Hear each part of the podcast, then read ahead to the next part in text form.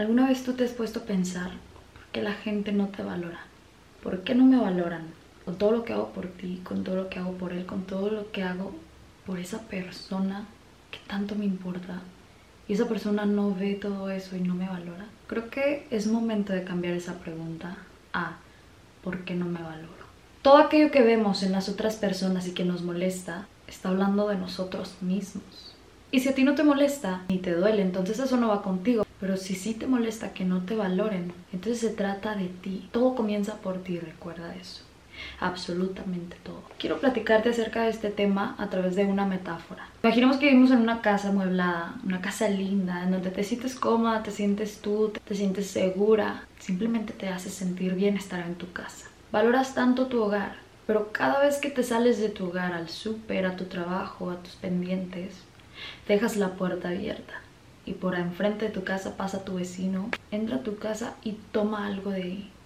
Después pasa una amiga, entra a tu casa, se lleva algo de ahí también.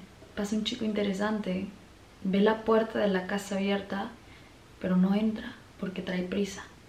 Pero lo que sí piensa y dice es que, bueno, la puerta siempre está abierta, siempre la veo abierta. Después paso. Y tú sigues sin entender por qué no te valoran las personas siendo tú quien dejas esa puerta abierta. Es como si le dijeras a todo mundo, las puertas de mi casa están abiertas para ti 24/7.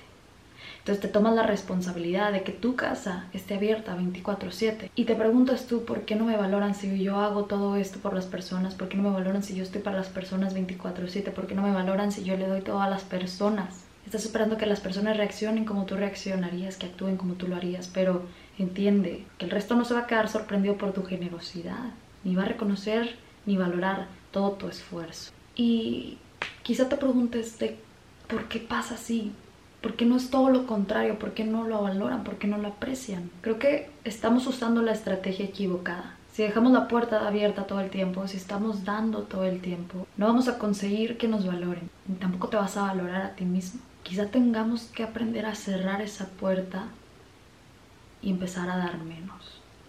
Y aprender a recibir también. Y te propongo esto. Quiero que cierres esa puerta y que la abras solamente con las personas que realmente estén interesados en ir a visitarte. Y para los que no te valoran, que tú crees que no te estén valorando, ciérrales la puerta. Se van a dar cuenta solos de que la están regando. Porque solamente tú Puedes darte el valor que te mereces, nadie más. Y una cosa valiosa no se la muestras a cualquier persona. Así que empieza desde hoy a valorarte, a tratarte como la persona valiosa que eres. Tú mismo.